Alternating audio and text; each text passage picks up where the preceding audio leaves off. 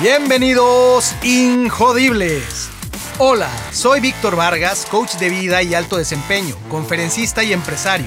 Y en cada episodio te presentaré personas o mensajes injodibles para inspirarte a revelar y expandir los límites de tu mente, tu corazón y tu espíritu.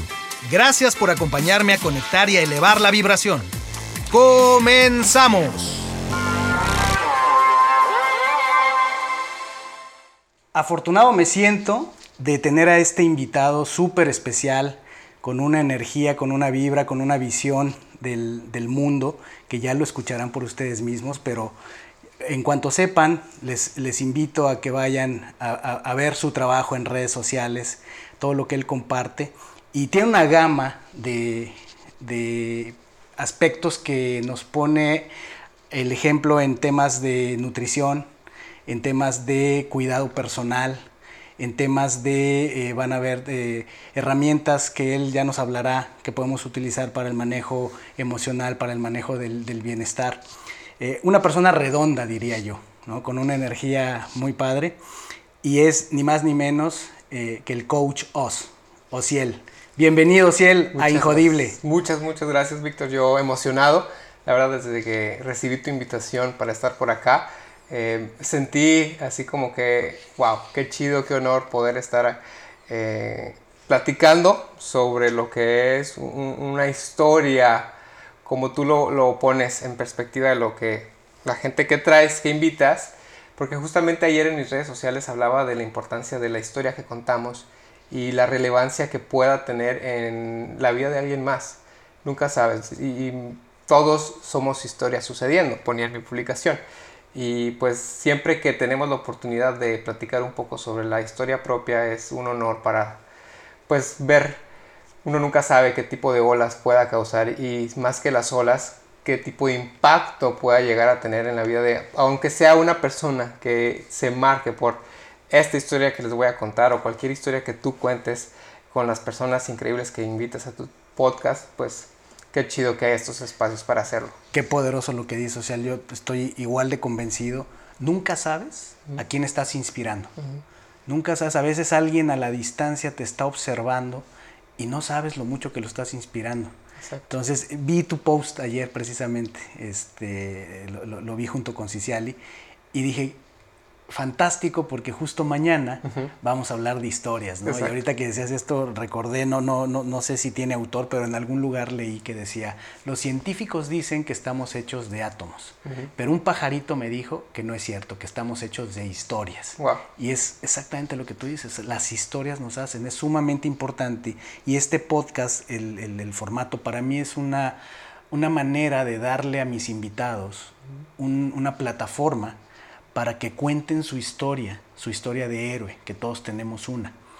Y con esta idea, eh, Ociel, me gustaría que nos contaras cuál es el origen. Si esta fuera una historia, si fuera un cuento, aquí sería donde empezaríamos con el Érase una vez. Claro. ¿Dónde, dónde se origina la historia de, de, de Ociel? ¿Dónde naces? ¿En qué contexto?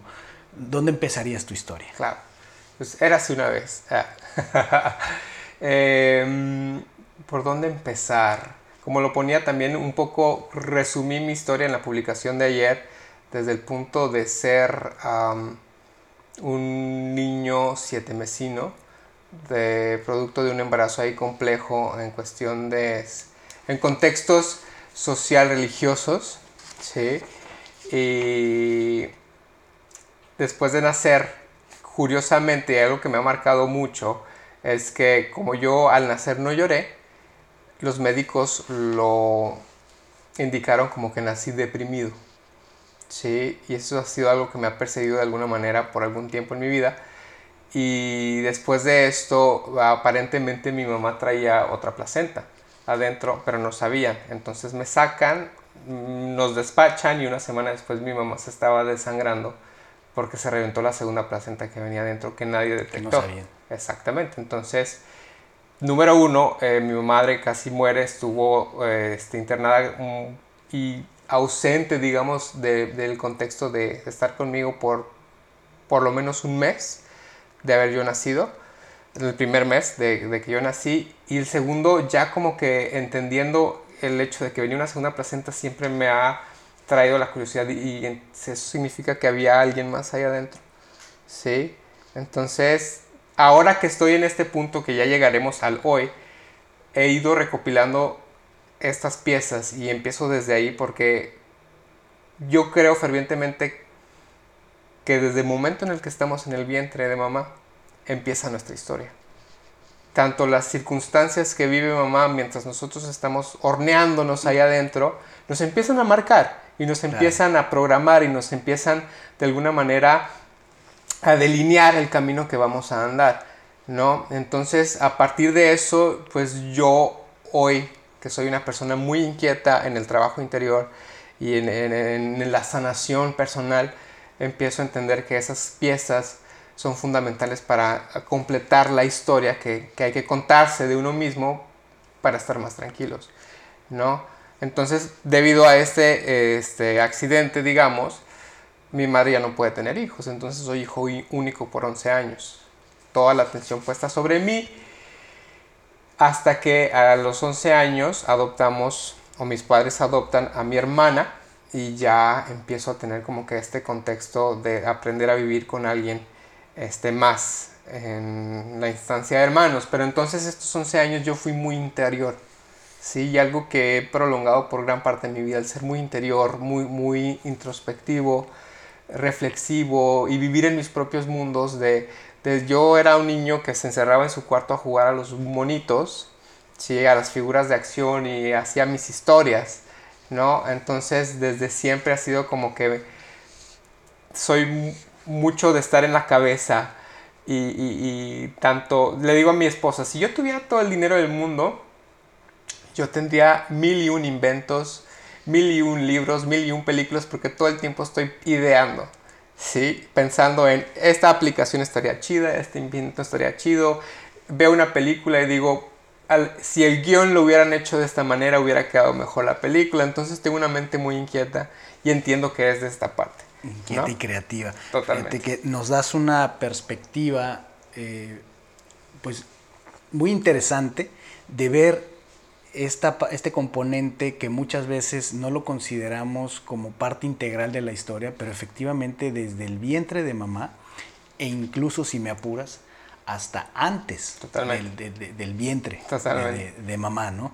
Entonces eh, empieza ahí e, este viaje del héroe con ese reto superado, con esa crisis que para ti, pero también para mamá, ¿no? Y, y ese es el mundo de Ociel eh, eh, vives este, este amor eh, visto de otro lado, del el amor de la adopción, ¿no? este amor incondicional que lleva a un ser humano a invitar a su mundo a otro, a, a, integrarlo, ¿no? Qué, qué, qué maravilla, o sea, y tu mundo imaginativo, tu cabeza creativa, ese era el mundo de, de, de Ociel. Ya escuchamos personajes como mamá, tan importante, ¿cómo se llama tu mamá? Mi mamá se llama Elizabeth, pero le dicen Becky. Becky. Exacto. Tu hermana, mi hermana. Escucha, a tu hermana. Eh, ¿Qué otro personaje o, personajes importantes? Definitivamente mi padre también. Este es un personaje importante que ha dejado una gran huella para bien. Y creo que todo el, al ser hijos único, pues ellos dos han sido los que más, más me han marcado, pero también, por ejemplo, ahora que, que después me dediqué a la cocina, viene esta influencia tanto de mamá como de mis abuelas, ¿no? Que mis abuelas, una de ellas todavía vive, una no, pero fueron mujeres que aprendieron a papachar, o nos enseñaron más que aprender, nos enseñaron a papachar a través del alimento. ¿No? Entonces, ese fue uno de mis grandes motores de interesarme por la cocina, ¿no? La conexión emocional que hay de lo que tú puedes hacer sentir a alguien más cuando sirves un, un alimento.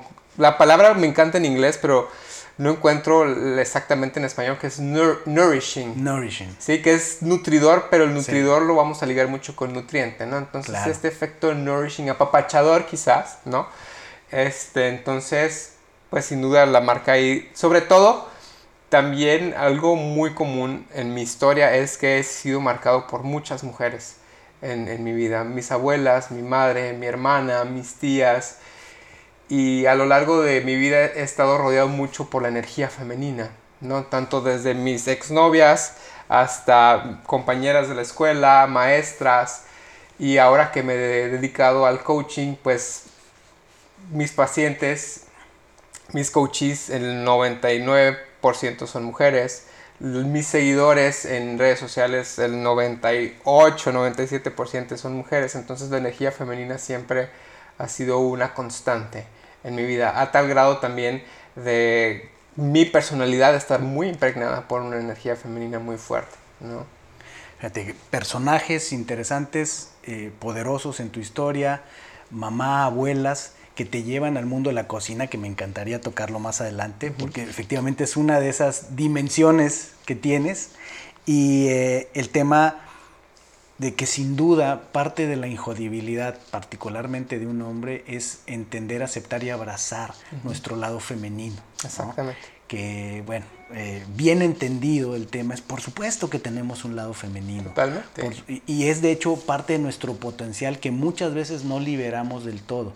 Pero ese, ese, ese toque eh, eh, femenino que efectivamente se alcanza a percibir en tu, en tu trabajo, en lo que tú irradias, en lo que compartes, pues definitivamente también eh, conecta con, con, los hombres, ¿no? Particularmente yo lo percibo y es algo que con lo que conecto porque tengo también esta similitud de haber crecido en mi infancia en un mundo con mi mamá y mi hermana, ¿no? Con mucha presencia de amigos, de familiares, pero mi, mundo nuclear era mamá y hermana y, entiendo y valoro mucho esa energía femenina que, que heredé de ellos. Claro, totalmente. Y algo muy curioso que me sucede ahora que tengo a mi, mi excepcional esposa a mi lado, este, ella por contraparte tiene una energía masculina muy fuerte, ¿sí? Entonces ahí es muy curioso cómo la energía conspira y te junta ¿no? con el complemento y bromeamos en casa de que le digo a, mi esposa, amor, neta, si un día me levanto y me ves con tubos, que no te extrañe, porque tengo esta energía tan femenina que tomo un rol muy de señora, digo yo, en mi casa, que soy el que cocina, este, que soy el que me aseguro que todos estén con las necesidades cubiertas, que soy el así como que el más nutridor en el sentido de, de maternalista, digamos, este entonces tenemos esta broma en casa de que soy la señora de la casa por cómo me aferro a estos roles. Pero estuve tan apegado yo toda mi infancia a mi madre y mi madre así es. O sea, mi madre es nutridora, te apapacha con el alimento, apapacha en otros sentidos, es cuidadosa, es asegurarse de que todo el mundo esté bien, que te traigo, dónde te pongo.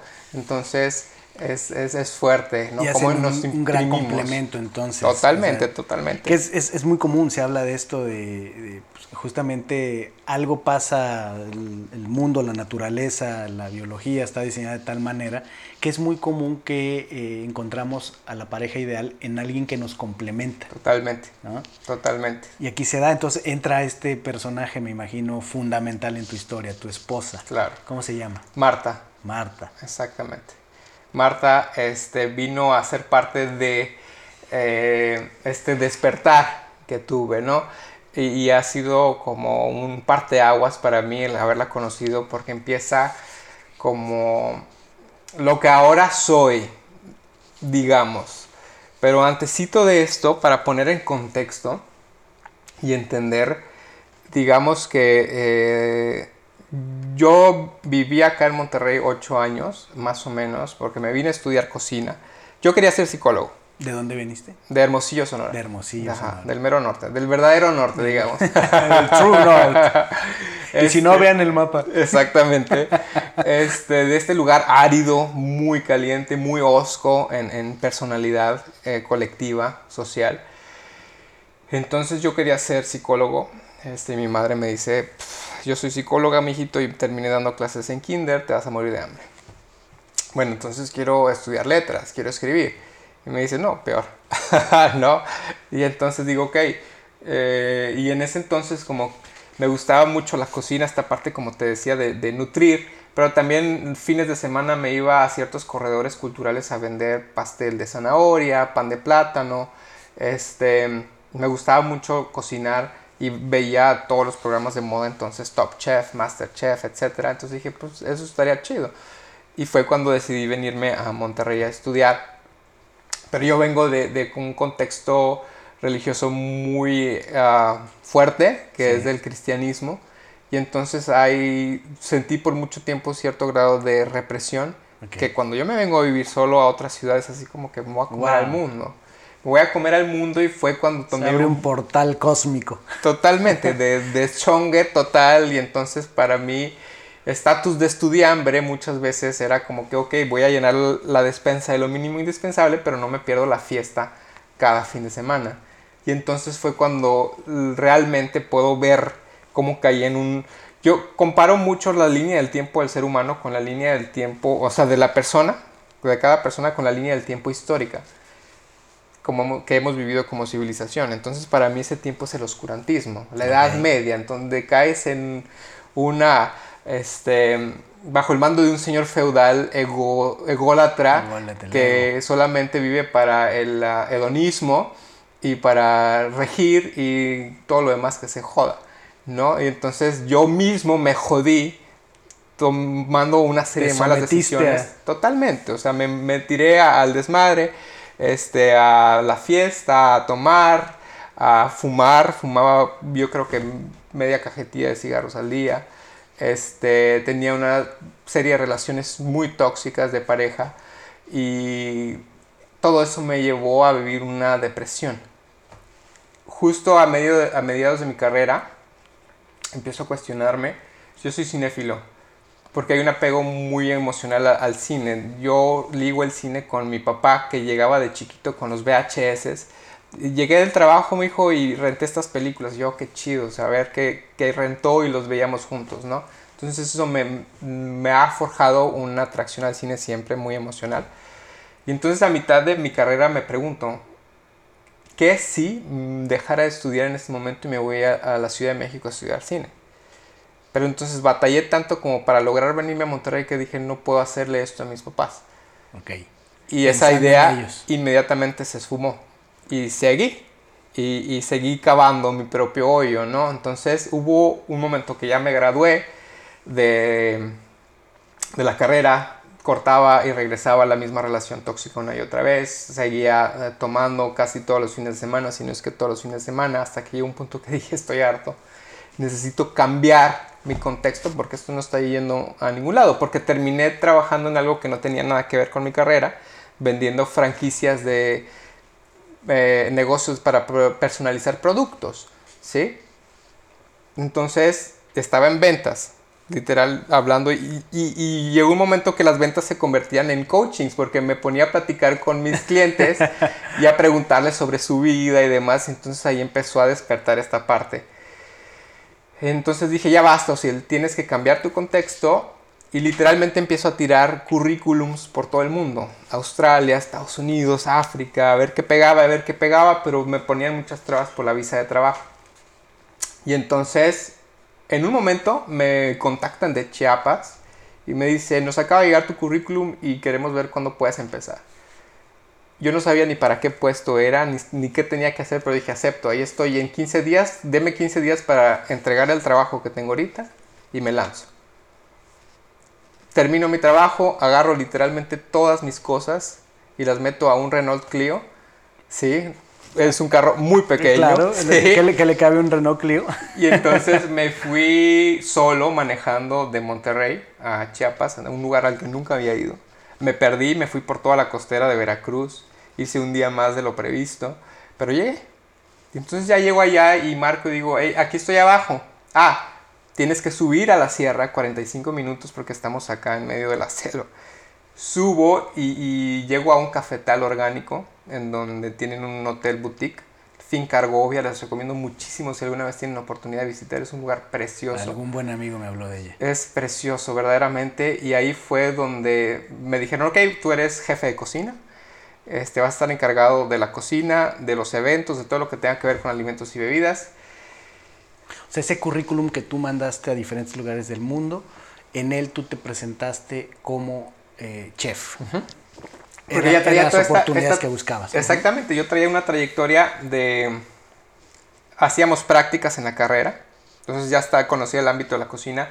Saliendo, em, trabajé en, en, una tienda de vinos, trabajé en una tienda de artículos para cocina, trabajé como gerente de un restaurante.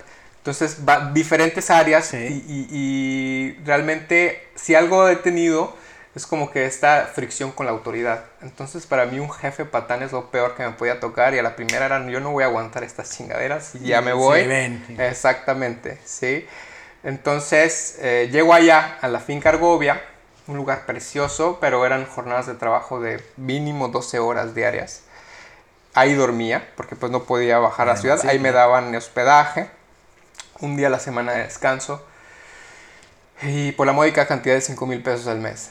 Sí, entonces era así como que ¿De qué año estamos hablando ahí? era el 2011. 2011. 2011. Hace ocho años. Ajá. Y entonces, en ese momento, al ser jefe de cocina, empecé a ver cómo podía impactar que mis eh, personal no tuviera los tiempos para comer o no comía lo ideal y cómo impactaba eso su rendimiento. Claro. Y fue entonces cuando yo tomé la batuta de cocinarle a mi, a mi personal mientras ellos sacaban la camotiza, le llamamos, el Sí. trabajo de la cocina. Y fue cuando empecé a interesarme en este tema de... Aplicar este apapacho, Exacto, a la el gente con la nourishment. comida. Exactamente, con un enfoque de nutrición. Y luego, eh, en- cuando estaba solo en Con mi un cuarto... enfoque de nutrición, pero eh, muy interesante, con un enfoque también de liderazgo.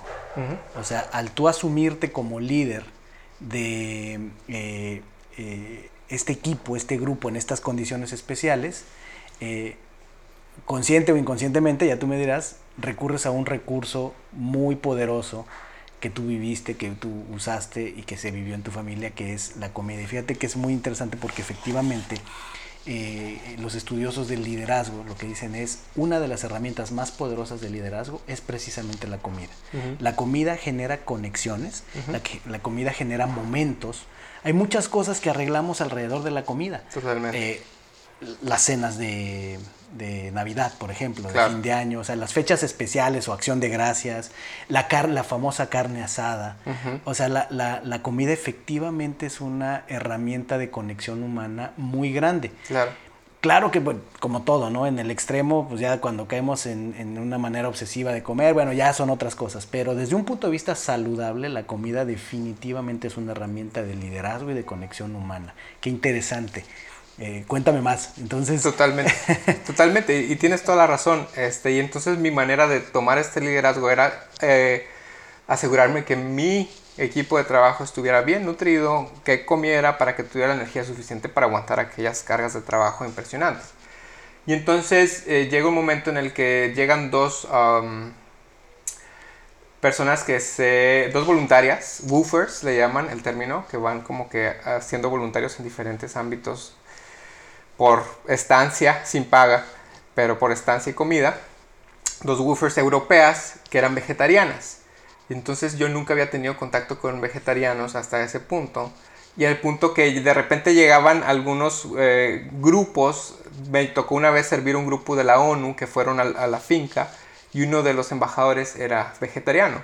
Entonces yo no sabía nada de cocina vegetariana y le mandaba ensalada y ensalada y ensalada. Y entonces una vez pepino, pepino, pepino. manda decir a la cocina que si no teníamos nada que no fuera ensalada, ¿sí? Y entonces en esos puntos fue cuando dije, ok, existe todo este mundo, me está interesando la salud, ¡pum! Empiezo a conectar con el hecho del vegetarianismo y yo pasé de, de estar un poco, ser un poco déspota al respecto, de cuando llegaban las chicas woofers a comer, decir, ahí vienen los conejitos a comer, A comer su hierbita. Ajá, a empezar a tener una curiosidad. Porque también soy un lector asiduo, me encanta eh, la lectura y creo fervientemente en el poder transformativo de, de la lectura.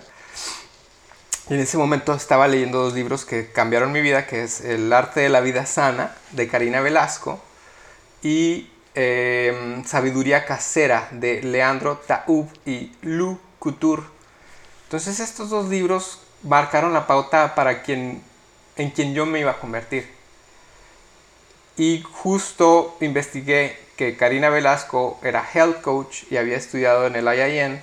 Y dije, ¿qué es eso? Y empecé a, meterme en el internet a investigar y encontré el, el- este certificado en coaching de salud. Y dije, yo tengo que hacer esto. Sí, y entonces decidí regresarme a Monterrey porque los 5 mil pesos que ganaba ya no me iban a alcanzar ni de chiste para ese brinco que quería dar. Entonces me regresé a trabajar en este trabajo que no tenía nada que ver con mi carrera, pero era mucho mejor pagado y me iba a ayudar a solventar el coaching. Y fue lo que hice. Me regresé, este, me despedí de aquel paraíso terrenal maravilloso que me regaló la epifanía más grande de mi vida, que es este cambio de rumbo tan fuerte, ¿no? Entonces, me regreso, empiezo a estudiar en el IIN y me dedico a, empezar a cambiar poco a poco este, mi mindset, mi vida, mi alimentación, mis relaciones. Y aunque seguía un poco los tintes del desmadre, cada vez era menos, ¿no? Ahí hubo una transformación enorme. Totalmente. O sea, la hubo de alguna manera el proceso salir de Hermosillo, venirte a, Monterrey, encontrar este mundo nuevo, como decías tú, con, con, libertades comparativamente al contexto en el que tú vivías, pero al mismo tiempo tanta libertad te llevó a un punto, llamémoslo así, decías, llamabas tú tu época del, oscurantismo, que eso te empuja a buscar eh, algo de crecimiento. Totalmente. Y el mundo, el universo confabula y aparece esta oportunidad en Chiapas. Exacto. Vas allá y, oh Dios, transformación. Encuentras personas, experiencias, situaciones, eh, eh, un, sentido de liderazgo, la comida se vuelve una herramienta y tú traes esta eh, vocación, por así llamarlo, esta sed de trabajar en el tema de salud. Exacto. De, de, wellness. Totalmente. Y así es como te vuelves health coach. Así es. Así es, entonces me regreso y ya que volví a Monterrey, empecé a, conectar con una chef con la que yo había hecho algún evento que me invitó a hacer servicio social en un centro holístico que está acá en San Pedro. Y ahí fue donde conocí Casa Semilla.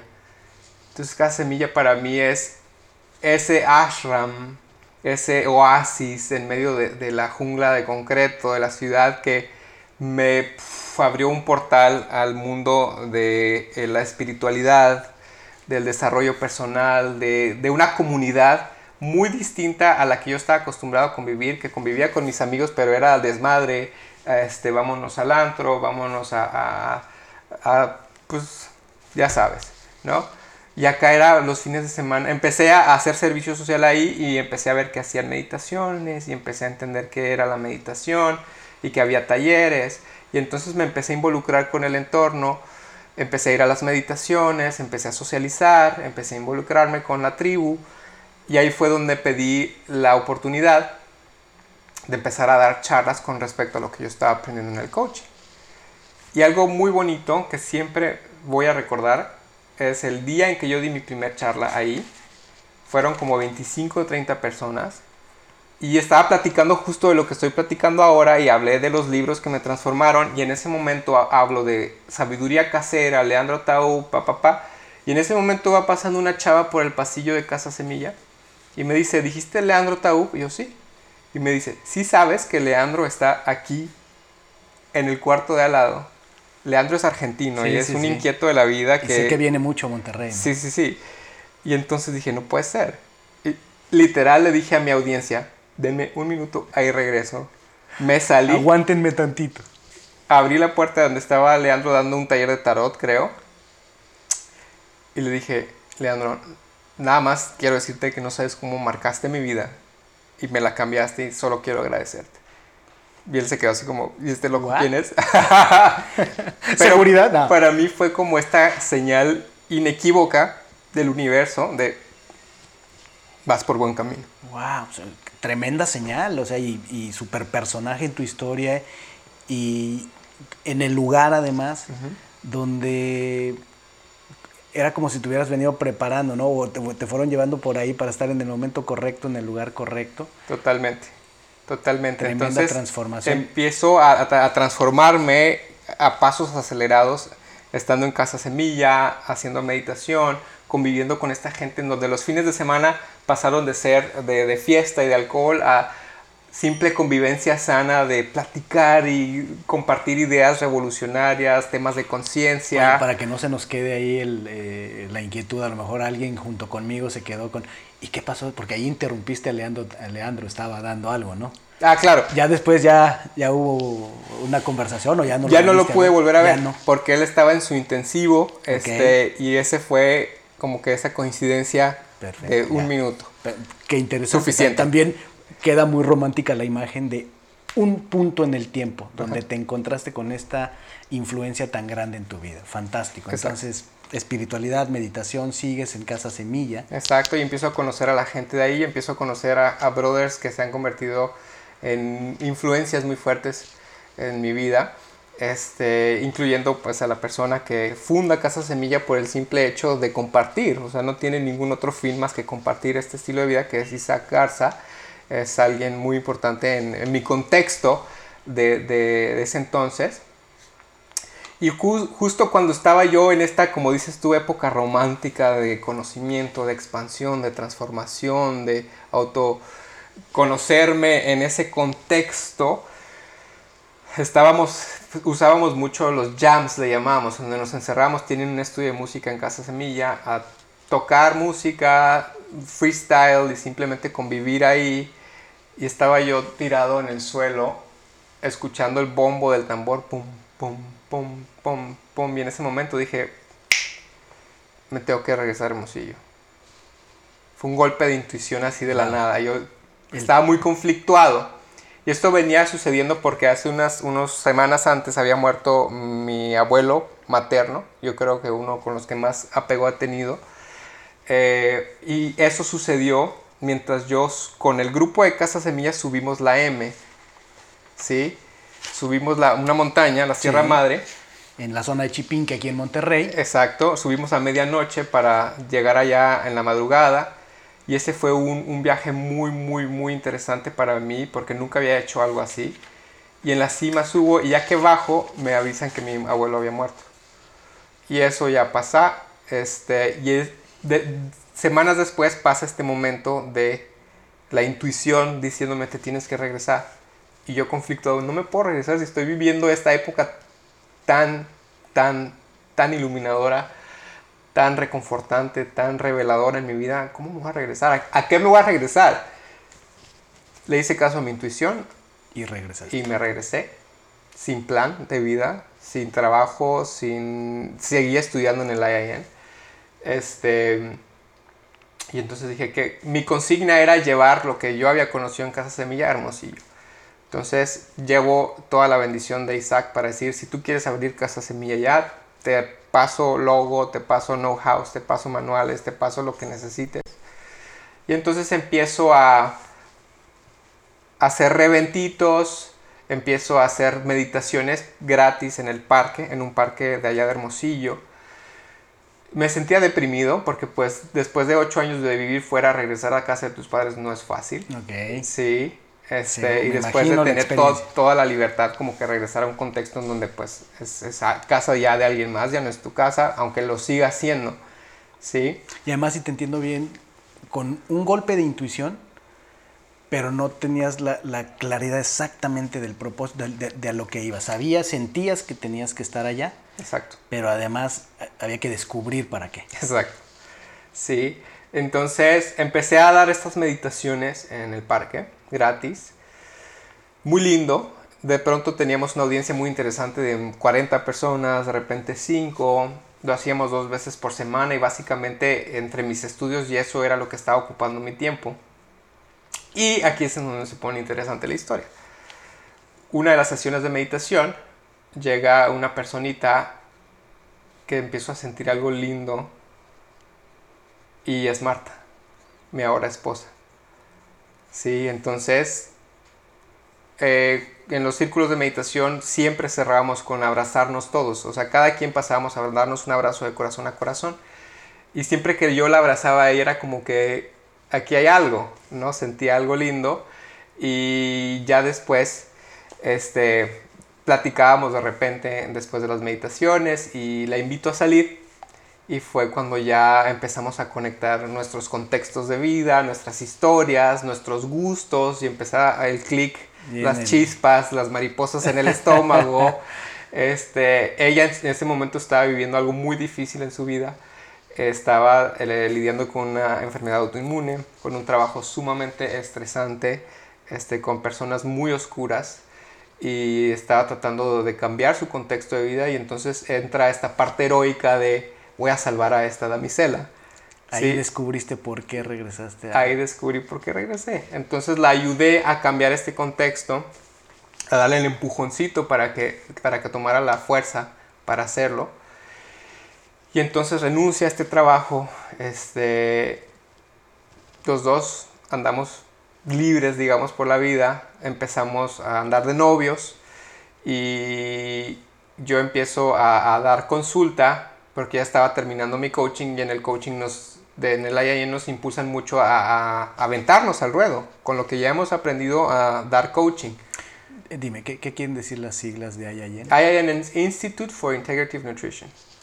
¿Sí? Entonces, empecé la consulta junto con una, nutrióloga. Pusimos como que un consultorio pequeño. Eventualmente eso no funcionó. Y ya algunos meses de novios entrados, mm, le digo a Marta, ¿sabes qué? pues necesito hacer un ingreso, porque esto que estamos haciendo va en serio y creo que me voy a meter a trabajar a telemarketing, le digo. Y volteé y me dice, literalmente, a ver, pendejo, no vuelvas a decir una estupidez de esa magnitud en tu vida. Tú eres una persona muy talentosa que sabe muchas cosas que necesitas compartir. Entonces, olvídate de esa estupidez de que vas a entrar a telemarketing no que tenga algo malo hacerlo, pero tú das para mucho lo que sabes, lo que estás haciendo, entonces yo te voy a ayudar porque ella es mercadóloga de carrera. Este, y, después se, convertiría en, coach de vida y espiritualidad. Este, y ahorita platicamos más de todo eso. Pero ella fue la que me dio el empujón y me ayudó a abrir lo que es el fanpage de Coach Oz. Que yo ya venía manejando fanpages para el proyecto de nutrición y un proyectito antes que tenía que no tuvo relevancia, pero me ayudó mucho a empaparme de la onda de las redes sociales cuando apenas empezaba. Eso fue en el 2013. Ahí dirías que nace Coach Oz. Así es, en agosto del 2013 nace Coach Oz. Hace seis años. Sí. Y empiezo a, moverle a mis redes sociales, empiezo a consultar a gente en cafés, literalmente. Este, y después de esto, yo a Marta nos pusimos de novios en abril de 2013 y yo le di, eh, nos vinimos a Monterrey a pasar un rato en, que fue agosto, septiembre de ese año. Eh, la traje a conocer Casa Semilla, fuimos a un concierto padrísimo, a pasarla bien y, antes de eso yo había, tenía esta crisis. ¿Por qué? Porque yo sabía que yo quería dar el siguiente paso. Y entonces entré en una pequeña crisis.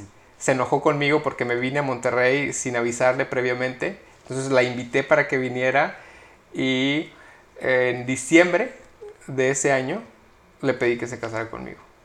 ¿Sí? Y entonces, súper.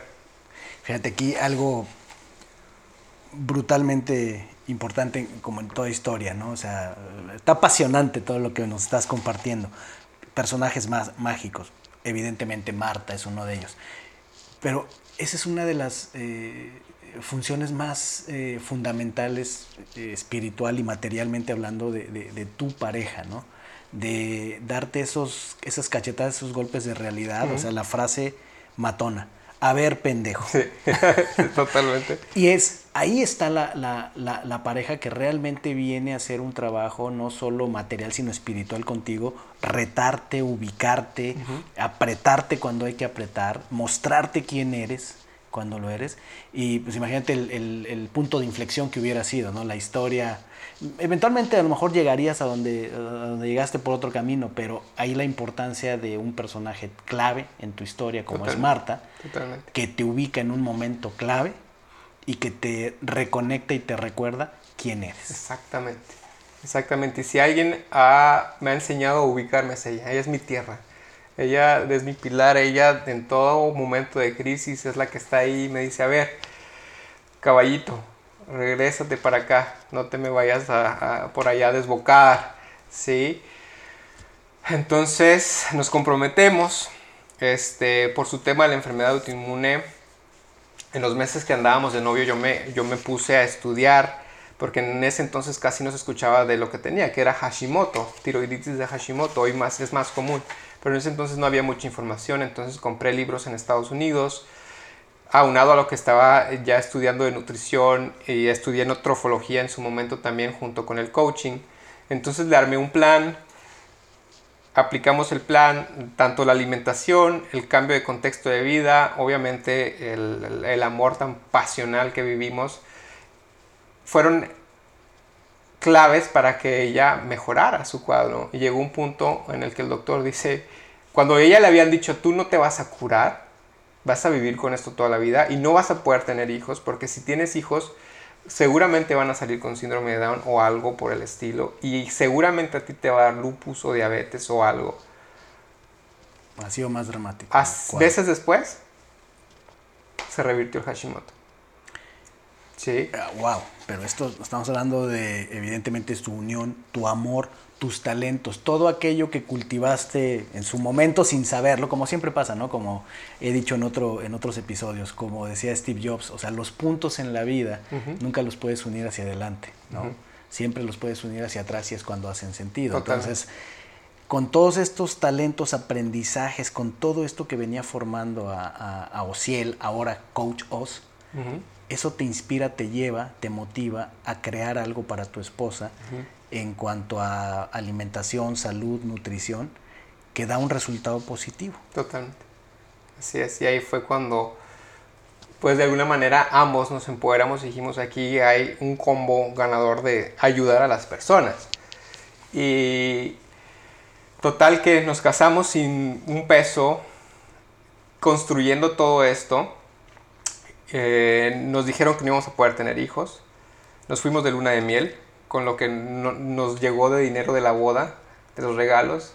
Regresamos de la luna de miel, llegó literalmente vomitando y yo, sorpresa, venía embarazada de la luna de miel cuando decían que no íbamos a poder tener hijos.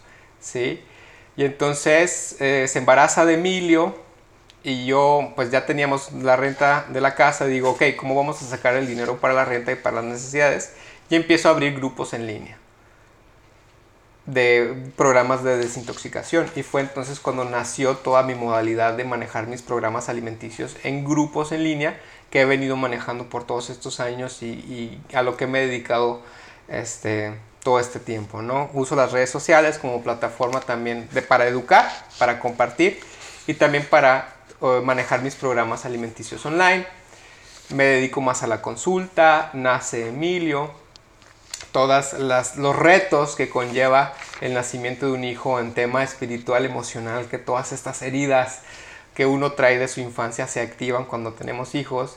Y fue cuando Marta este, encuentra el coaching eh, con Alejandra Plaza de coaching de vida y espiritual y manejan mucho ella el tema de las heridas del niño interno. Entonces ella hace cuenta que la prepararon con ese tema. Entonces ella es mucho más conectada con nuestros hijos, porque tenemos dos, y yo para mí ha sido todo un tema de trabajar muchas heridas emocionales, porque mi sueño siempre había sido querer, que tener hijos, y se lo dije en la primera cita que tuvimos a Marta. Y entonces todas estas heridas que se despiertan en mí después del nacimiento de, de Emilio, es así como que, ¿por qué si yo siempre he querido ser papá? De repente soy tan estricto con alguien que es tan pequeño, porque me siento celoso de que esté todo el tiempo con mi esposa. Entonces ha sido un tema que he trabajado mucho con otra gran autora que es Chefali Zavari, que tiene los libros de La familia iluminada, Padres conscientes. Este es maravilloso, que va muy de la mano de lo que entiendo que hace tu esposa. Sí, sí, sí, Ali. Este, entonces fue muy interesante y a la vez yo iba agarrando un estatus de figura pública en mis redes sociales, de pronto este, la gente me reconocía en la calle, de pronto me empezaron a nominar para los bien premios, junto con mm, mi máster de másters Karina Velasco, o sea, yo fui a los bien premios nominado y me encuentro que Karina Velasco, la que me inspiró a ser coach, estaba ahí nominada también y fue así como que... ¿Qué, qué, ¿qué pasa? ¿qué, otros libros has leído para seguirte? Porque seguro te vas a encontrar al autor de estos que te han inspirado. O sea, primero Leandro Taú, en un momento crítico, clave de tu vida, en un encuentro muy especial. Y luego, con toda esta transformación, crecimiento ya como figura pública y demás, te encuentras a otra de tus grandes influencias, Karina Velasco. Exactamente. ¿Conversaste con ella? Sí, conversé un poco con ella porque era un, un tema social muy grande, pero igual le dije lo mucho que me había inspirado, que muchas gracias, la foto obligada para el Face. Y en total que todo esto me llevó a inflar mi ego.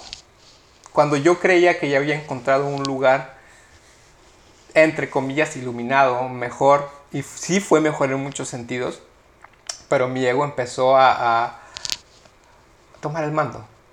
¿Sí? A creérsela. A creérsela, totalmente. Y fue cuando empecé a tomar muchas malas decisiones. Eh, abrí un negocio de comida saludable porque me enteré que estábamos embarazados de nuestro segundo hijo y según yo esa era la mejor opción para generar más ingreso. Y entonces empiezo a, a ver que todas las personas que están a mi alrededor solamente quieren sacar algo de mí porque tengo este estatus.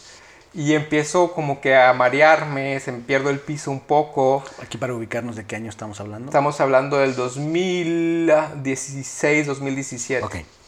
Sí. Entonces empiezas a, a- a marearte, a perder un poco de piso. Exactamente, a, a tener como que un distanciamiento con Marta. ¿Por qué? Porque yo hasta entonces había estado todo el tiempo con ella trabajando desde casa. Y entonces yo me salgo de la casa para ir a perseguir la chuleta, pongo este negocio, empiezo a dar clases en una universidad. Y entonces esta desconexión, y en ese momento empecé a tener conflicto con mis papás también. Entonces hubo como que una maraña de cosas que me llevaron a, mucho sufrimiento. Sí, a mucha soledad, mucha confusión. Y fue entonces cuando ya me empiezo a reubicar, cuando, cuando Lucas, mi segundo hijo, nace, pero aún así como que toda la presión de ahora tengo dos hijos, ahora tengo más responsabilidades, ahora tengo todo esto encima. Y, y soy una persona pública y, y voy al súper y la gente se asoma a mi carrito para ver qué es lo que compro y salgo en la radio, y salgo en la tele, y salgo en las revistas, y salgo en el periódico y fue así como que too much. Ya, si ya de por sí casarte es un reto, a- tener hijos es un reto, recién casado y con hijos y con todo este paquetote de la fama encima fue así como que pff, muy abrumador, muy abrumador y, y yo siempre había querido salirme de Hermosillo otra vez porque tengo un afecto porque es de donde yo soy, pero no me encanta el contexto de vida allá. Entonces, aparte hace muchísimo calor. Ayer estuvieron como que a 51, 52 Wow. grados, con sensación térmica de 56. Entonces, imagínate. Y yo acalorado. ¿verdad? no tengo ni idea de lo que puede, a lo que puede llegar el termómetro, pero bueno. Entonces le digo a Marta, ¿sabes qué? Vámonos de aquí. Vámonos de aquí. Hace un año, en agosto del 2018, tomamos la decisión de venirnos a Monterrey. Y a Monterrey porque aquí tenía como que casa semilla, porque tenía relaciones, tengo una buena relación también con otra, otra coach, esta Cici Garza. Entonces sentía yo como que aquí pudiera construir algo interesante.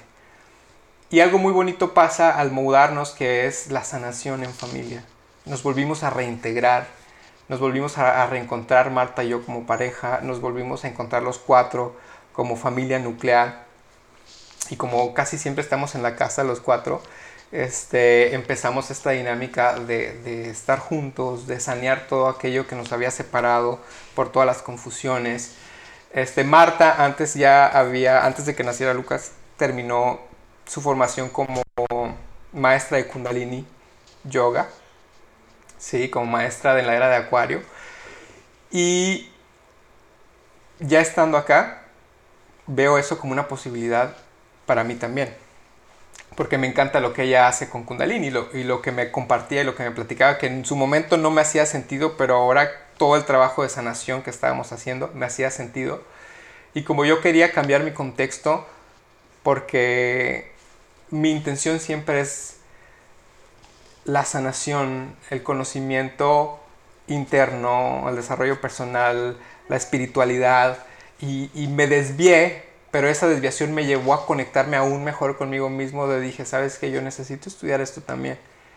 Y en marzo de este año 2019 empecé con la formación del maestro en la era de Acuario en Kundalini Yoga, que es ahora en diciembre termino con ella, pero es algo que a la fecha me ha cambiado la vida completamente. la meditación con mantras, las grillas de Kundalini Yoga, la filosofía Vedanta, la filosofía de Kundalini, este, el camino de la conciencia, entender la integración de cuerpo, mente y espíritu a partir de lo que se maneja en Kundalini Yoga, para mí es un segundo despertar. Un, ok, despertaste, pero tenías que trabajar un chingo de cosas, un chingo de heridas, un chingo de bagaje emocional. Y ya que te enfrentaste a tus demonios, a tus miedos, a tantas heridas, ahora sí, hijo, siento así como que el universo me dice, llegaste a otro punto. Sí, estoy en un checkpoint muy lindo en donde puedo reintegrarme conmigo, reintegrarme con mi pareja y estamos, lo que te decía, pensando en, hacer un podcast justamente que se llama, se va a llamar Elevate, herramientas para la era de Acuario, ¿sí? Que es como que cómo integrar toda esta parte de la filosofía acuariana en, hoy día, ¿no? Wow, wow, este, Ociel, qué historia. Sí, sí, sí, sí. Fantástica, maravillosa. Estamos en el momento presente donde ya estás viviendo, esta este, este, es la transformación que quienes te seguimos hemos visto en, días recientes, Exacto. ¿cierto? Que la, has compartido, pero mira todo lo que hay detrás, lo que, lo que uno no alcanza a ver, ¿no? el, iceberg, pero bueno, es la maravilla de que, de que nos compartas aquí, te, te, desvistas con, nosotros, conmigo, con la audiencia, eh, de esta manera tan inspiradora y, tan transparente como lo haces.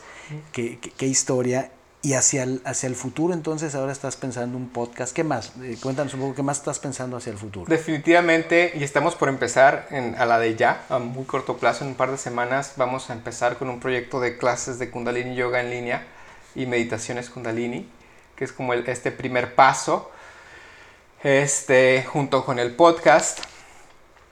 Eh, estamos muy metidos también en el mundo de aceites esenciales. Esa es como que otra parte, este, que hay una larga historia de cómo un aceite esencial salvó la, de mi, la vida de mi hijo, que después de los 40 días nacido, tuvo, lo voy a resumir, tuvo un paro respiratorio muy fuerte, asintomático, no sabían que tenía, ya se dieron cuenta que era un virus, una persona nos regaló un aceite de lavanda, el pronóstico era que saliera en 15 días del hospital, salió en 3 y entonces desde ahí nos hicimos fervientes creyentes en el poder del aceite esencial.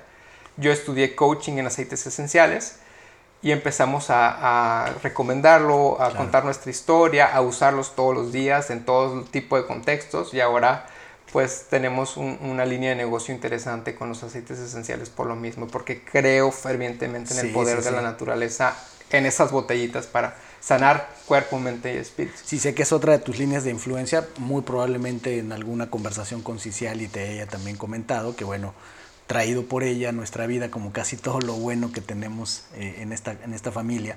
Eh, también nosotros eh, usamos mucho los aceites esenciales. Empezamos, yo cuando conocí a Ciciali era, digamos, mi enfoque hacia la salud, pues era el estándar, el promedio, ¿no? Yo me sentía mal y de inmediato eh, analgésico, me autorrecetaba y a la farmacia y demás.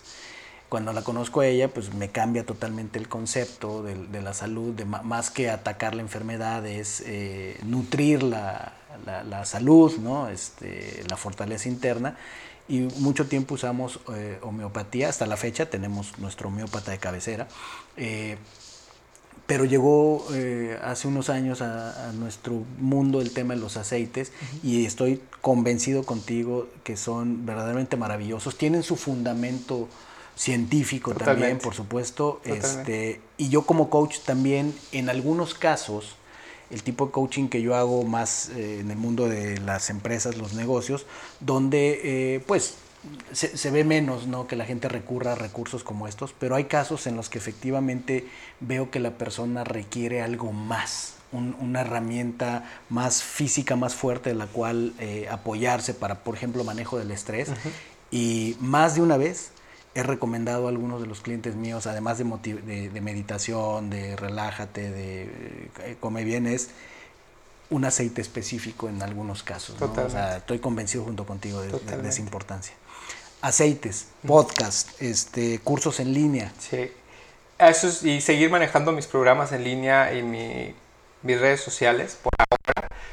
Pero mi máximo a mediano plazo es me visualizo en un lugar eh, rodeado de naturaleza, con una tipo clínica slash centro de wellness, digamos. No, eso es, esa es mi ambición, eso es eh, mi para qué del día a día y estoy seguro que se manifestará cuando sea el momento de hacerlo, ¿no? Entonces, para eso estamos trabajando y obviamente para mí, primero, porque yo tengo que estar bien para estar bien con mi entorno y mi contexto, para mis hijos, para mi esposa y para toda la gente que me sigue, mi prioridad siempre es poner ahí afuera eh, lo que creo que es importante y que pueda ayudar a alguien a, hacer su contexto un mejor, un, contexto más sano, un contexto de, desarrollo de adentro hacia afuera. Desarrollo y sanación. Sí, que eso me, lleva a estas preguntas hacia el, hacia el final de la charla donde, eh, ¿cómo le explicarías tú a tal vez a, un niño pequeño, a tus hijos, en tu concepto, cómo funciona el universo? ¿Cómo funciona el universo? El universo funciona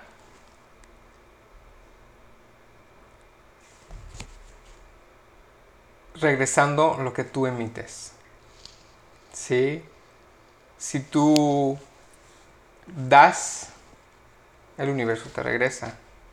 Pero si tú das cosas bonitas, obviamente el universo te va a regresar cosas bonitas. Si tú das cosas feas, el universo te va a regresar cosas feas y no porque te lo merezcas, sino porque es la simple ley de resonancia y, de dar y recibir, ¿no? Entonces poniéndolo en el contexto, como explicándoselo a un niño, ¿no? Y entonces hay que tener cuidado y atención más que cuidado de lo que estamos poniendo allá afuera, en, en palabra, en verbo, en pensamiento y en acción, porque a final de cuentas eso es lo que se nos va a regresar en contexto y con lo que vamos a tener que trabajar en el día a día en forma de personas, de oportunidades y, de situaciones a, seguir de alguna manera sobrellevando y enfrentando, ¿no? Porque los retos siguen, el crecimiento personal para mí me queda clarísimo este, toda la vida, hasta que nos toque marcharnos y quizás reencarnar en otro contexto, eh, pero los retos ahí están y seguimos manifestando más de lo que necesitamos aprender de lo que necesitamos enfrentar para crecer, para evolucionar o no, porque habrá quien no, quien decida no hacerlo y está bien, es el proceso de cada quien. Y a final de cuentas recordar que a eso venimos, a aprender, ¿sí? no tomarnos las cosas tan en serio, sí con la seriedad suficiente como para tener un, un entorno de vida este, que esté en crecimiento, pero lo suficientemente también ligero como para disfrutarlo y para no clavarnos con, con la Matrix, ¿no? Con, Con, con, exactamente, con el drama, con los enemigos, con, con el contexto que nos hace reaccionar y que saca, porque al final de cuentas todo aquello que saca lo peor de nosotros, está sacando lo peor de nosotros para eh, pulirlo mejor. Nada más. Para desintoxicarte. Exactamente bueno, no, no tiene sentido que agregue ningún comentario a tremenda eh, explicación de cómo funciona el universo desde tu óptica, con la cual concuerdo muchísimo. De hecho, observo que traes un pendiente, una especie de, no, sería un collar, pero que traes un, eh, es la flor de la vida. ¿cierto? Totalmente. Este, ¿Qué es para ti la flor de la vida? La flor de la vida es recordar que todos estamos hechos de lo mismo y que compartimos las mismas simbologías, porque es un símbolo que se encuentra en muchas civilizaciones. Compartimos las mismas células, las mismas partículas. Todos empezamos como una célula en un vientre que se convierte en trillones de células que se convierten en una historia. ¿No? Entonces vuelvo al punto de inicio. Todos somos historias sucediendo. Todos nos estamos contando a nosotros mismos día con día con las decisiones que tomamos y los retos que enfrentamos, que se van a convertir en las historias del mañana que inspiran a las personas del mañana. Entonces simplemente recordar eso, aunque es una historia que nosotros mismos decidimos qué tono le damos, si de comedia, de drama, de intriga, pero al final de cuentas es una historia Y, todo va a depender de cómo yo la cuente. Así es, cómo la escribo y cómo la cuento. Me llamó la atención porque es un símbolo también muy importante para mí, tan importante que la, cuando yo me independizo y me dedico a lo que me dedico ahora, creo una firma que, que le llamo WOW, que quiere decir We Are One. We Are One. Y, y uno de los lemas que utilizo es, todo encuentro es un reencuentro porque todos somos uno. Claro. Y es eh, efectivamente el tema de la, de, la, de la, flor de la vida, donde todo está conectado, todos, todos somos uno. Y en esta eh, fantástica historia y esta manera de, de, cerrar, estoy un poco eh, absorto con, con, con, lo que, con lo que acabo de escuchar. ¿Cuáles serían tus recomendaciones de herramientas prácticas? pues para que la gente se mantenga en balance? ¿Cuáles son las herramientas de Coach Oz? Claro. Podemos hablar otra hora aquí de herramientas, pero se resume a cosas muy básicas. Cuida tu alimentación de manera balanceada, también dándote tus gustos, no entrando en prohibiciones, sino el 90% del tiempo come lo mejor que puedas y un 10% date los gustos, lo que sea que ese gusto signifique para ti. Muévete haciendo algo que disfrutes, ¿sí? No tienes que hacer CrossFit ni ser triatleta, puedes bailar, ¿sí? Si es lo que te gusta. Duerme suficiente, definitivamente. El sueño es... También es muy relativo para cada quien. Si para ti son 6 horas, son 6 horas. Si para ti son 10 horas, son 10 horas. Pero duerme lo suficiente. Medita todos los días.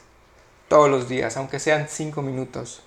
Pero la meditación es, es la ducha interna, ¿sí? es el lavarnos por dentro, este, depurar pensamientos que están atascados, emociones. Eh, entonces la meditación es un sí o sí. ¿sí? Y recordar siempre que este momento que tenemos es un regalo, porque ahorita, un minuto después, puede que ya no estemos.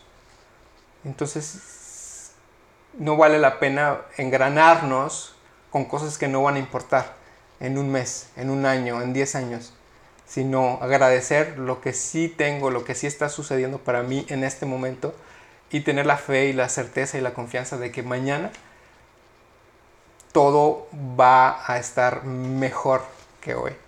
El poder de la gratitud y el ahora. Totalmente. Con todo esto, Ociel, ¿qué es para ti? ¿Qué sería para ti? ¿Cómo definirías ser injodible? Ser injodible es abrazar quién eres. Si le debemos algo a este mundo es que cada quien sea quien vino a ser. ¿sí? Con tanto ruido hoy día de las redes sociales y de las expectativas de quién se supone que debemos de ser, ser injodible es abrazar tu esencia, abrazar tu lo que tú eres y ponerlo allá afuera al servicio de, tu comunidad, desde tu familia, el entorno en el que vivas o si quieres ser influencer, hacerlo como influencer o si eres líder de alguna empresa o lo que sea, sea que sea el entorno que habites, sé tú y desde tu tú es, inspira. Y eso a final de cuentas es lo que es ser injodible porque te conecta con tu espíritu y el espíritu humano es injodible por esencia. Entonces si eres alguien o estás pretendiendo ser alguien que no eres, es mucho más fácil que seas jodible porque los huecos son mucho más grandes. Pero cuando eres tú, esos huecos se achican y estás más conectado a, tu fuente, a tu esencia y es mucho, mucho más probable que todo fluya como debe ser. Me encanta esta parte del show donde hago esta pregunta porque efectivamente eh, bueno, tiene este nombre el show, el podcast Injodible, pero la, la, parte más poderosa es escuchar en palabra de los invitados, como tú después de escuchar la historia, cómo, cómo se empodera para dar su visión de injodibilidad y siempre se va enriqueciendo. Y este ángulo que nos das maravilloso, abraza tu esencia. El espíritu humano por esencia es injodible. Totalmente. ¡Wow! Fantástico. Pues para cerrar, cuéntanos, dinos dónde te pueden encontrar. Claro. Este, Facebook, que ha sido mi red social principal por todos estos años, es Coach OZZ, Coach Oz, como el mago de Oz o Doctor Oz, pero es Coach Oz. Eh, recientemente cambié en Instagram mi, mi arroba, mi sitio que es ahora eleva.tuvibra, ¿sí? con de- esta de. Coach Oz. Ajá, estaba era como- Coach Oz oficial antes y ahora es eleva.tuvibra porque estoy en esta transición de todos los proyectos que, que les contaba de conciencia. Eh, tengo mi sitio también que encuentran ahí mis programas alimenticios en venta en mi tienda en línea que es www.coachozz.com y básicamente son esas tres las que manejo. Fantástico. Y en la conexión seguramente la energía del universo también te encontramos. Así es. Con esta gran energía, Ociel, de verdad te agradezco, eh, estoy sumamente inspirado, sumamente agradecido, porque lo que yo pienso y que mucho lo dijiste en todo lo que nos has compartido es, lo que me inspira y me motiva de esto es pensar en aquellas personas que te van a escuchar a través de este podcast y en todo lo que tú haces y se van a inspirar Claro. y van, van a tener una herramienta, una inspiración, una motivación, una guía para atravesar el oscurantismo que pudieran estar atravesando, que todos lo atravesamos, para encontrar motivación para evolucionar, porque bien lo decías, el cambio es inevitable, pero la evolución es opcional, cada quien decide. Totalmente. Y espero que este, este, este mensaje, esta, esta historia tan poderosa tuya, eh, llegue lejos para inspirar, seguir inspirando como ya lo haces, a muchísimas más personas. Y eso me llena de alegría. Gracias. Muchísimas gracias, Ociel. Víctor, gracias por la invitación a todo aquel que esté escuchando. Eh, lo que sea que te haga sentido, tómalo. Y gracias por estar ahí con la orejita parada. Aquí estamos, lo que se ofrezca, con todo gusto. Fantástico. Gracias a todos. Gracias por haberme acompañado en un episodio más para moldear y forjar tu mentalidad injodible. Tenemos una cita con tu grandeza en el próximo episodio. Hasta entonces.